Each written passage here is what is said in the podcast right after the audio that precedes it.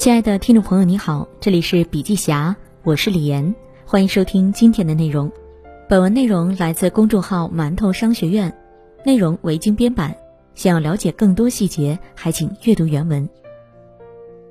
一九八七年，十八岁的雷军无意间在武大图书馆看到了一本叫《硅谷之火》的书，书中主要篇章讲述了苹果乔布斯的创业历程。看完之后，雷军沿着武大操场的四百米跑道走了一圈又一圈，他很激动，同时在思考自己能不能像乔布斯一样办一家世界一流的公司，塑造与众不同的人生。这本书第一次激发了雷军内心关于创业的种子，而他也成为一名连续创业者。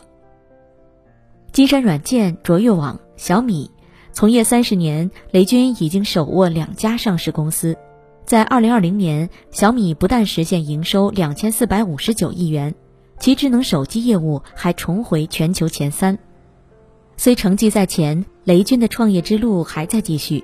不久前，小米要造车的消息刷遍了全网，雷军宣布最后一次创业，愿押上人生全部声誉，为小米汽车而战。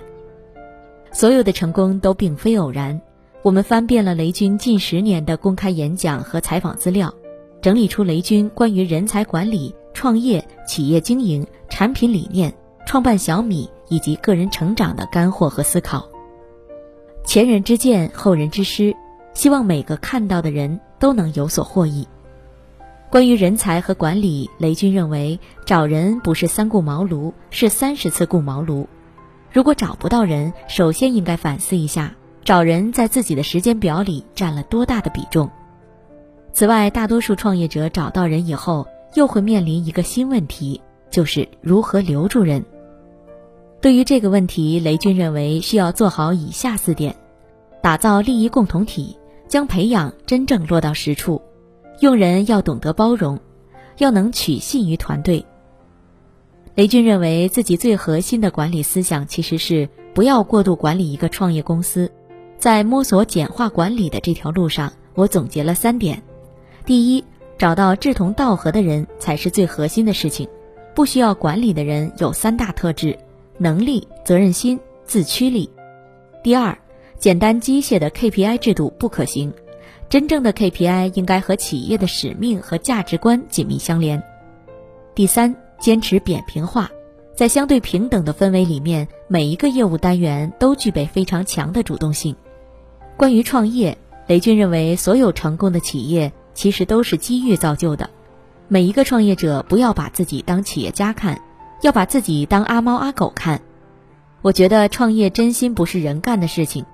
如果我们没有阿猫阿狗的决心，就不要来创业。第三，创业心态的本质是什么？就是要做自己觉得酷的产品，就是要享受这个过程。无论有多少困难，无论有多少问题，我们都要享受这个过程。回头看，走到今天的路上，我们吃过很多苦，踩过很多坑，跨过很多坎儿，但最后一下能想起来的，不都是感动的泪和开心的笑吗？没有任何一个成功是不冒风险的，只有直面风险，豁出去干，才有机会成功。关于企业经营，雷军说：“优秀的公司赚取利益，伟大的公司赢得人心。要基业长青，就要做到两条：第一，真材实料；第二。”对得起良心，把诚意拿出来，然后感受到我们诚意的客户会用他们的钱包来投票。小米的宗旨是希望把敌人搞得少少的，把朋友弄得多多的。良性竞争必不可少，一枝独秀不是春，万紫千红春满园。遵守商业规则，保持底线很重要。小米有三家对标公司，第一家 Costco，第二家同仁堂。选真材实料建百年老店，本质上讲工匠精神。第三家海底捞，学口碑，把市场营销全部干掉。关于产品，雷军说：“产品不行，价格定再低也没有人喜欢。性价比不是战术，性价比是一种价值观，性价比是一种商业模式，性价比是一种核心能力，背后是对效率的极致追求和死磕自己的决心。”这里面还有两条重要的内涵：第一条，极致的效率；第二条，严于律己，死磕自己。关于个人成长，第一要有梦想，第二要设定 step by step 的努力的目标，要制定阶段性的目标，不要着急。第三就是要重视机遇的重要性。我觉得很聪明的一些同学都觉得聪明加勤奋天下无敌。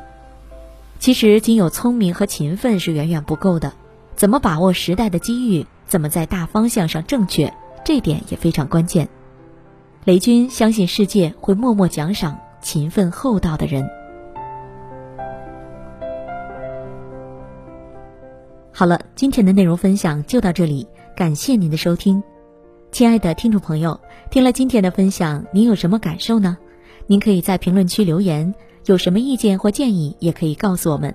同时，笔记侠分享在各大音频平台、喜马拉雅、懒人听书、蜻蜓、乐听、三十六课、荔枝等都有发布，搜索“笔记侠”即可关注。感谢您的支持。